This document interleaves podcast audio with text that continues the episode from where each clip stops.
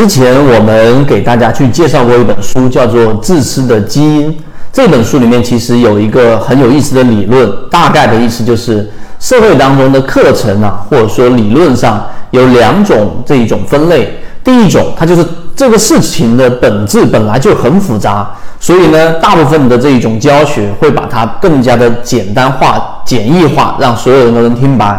另外一种呢，就是它本身就是比较简单的东西，它就会在里面说出很多的道道，然后让人呃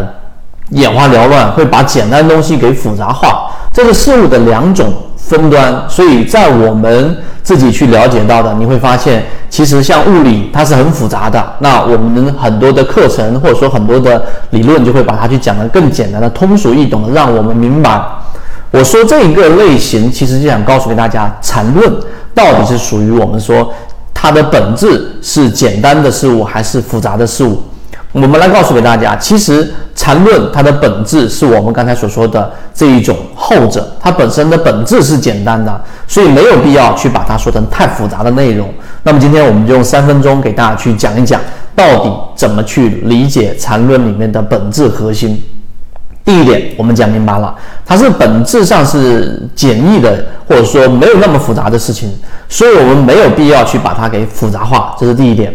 第二点，你要有一些简单的拆分。那缠论的核心，或者说缠论的主要的框架是什么？首先，它教会我们用不同的这一种时间周期级别来去看待一只个股，这是第一个我们说的底层逻辑的框架。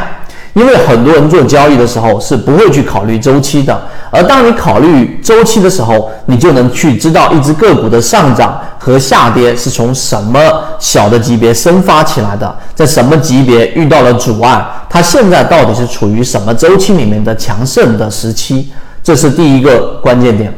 第二个关键点就是我们说的这个叫做动能，对吧？股价的上涨和下跌。和盘整，它都是因为动能的这一种增长和动能的缺失和动能的平衡所导致的。这一段话大家认真去想一想。所以，当你明白这个动能的差异之后，那么实际上你就能找到我们说的一个关键词，叫做背驰啊。现在我们人叫背离。那么背驰就是刚才我们说动能在上涨过程当中和在下跌过程当中和在盘整过程当中三个不同状态的情况之下，它到底是我们说是逐步逐步增长的，还是在逐步逐步衰竭的，还是逐步逐步的做到平衡的？所以在第三点上，你要了解像一个钟摆一样，最终它总是会回归到最平衡的那个点。我们要了解的是这一只个股到底是在快速的这一种。呃，从左侧下加速向平衡的方向去走，还是我们说从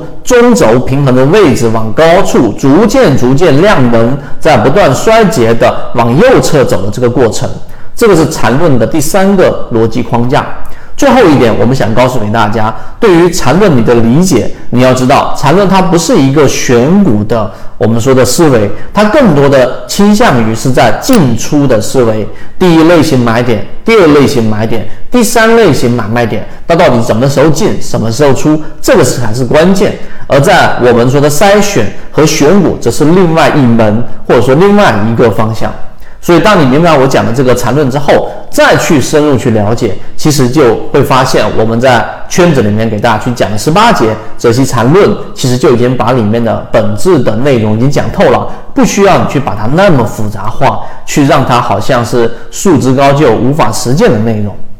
如果你想把缠论学得更好，可以到圈子里面去学习完整版的视频。希望今天我们三分钟能够让大家真正的去了解什么是缠论。好，我们呃下一节课我们再见，和你一起终身进化。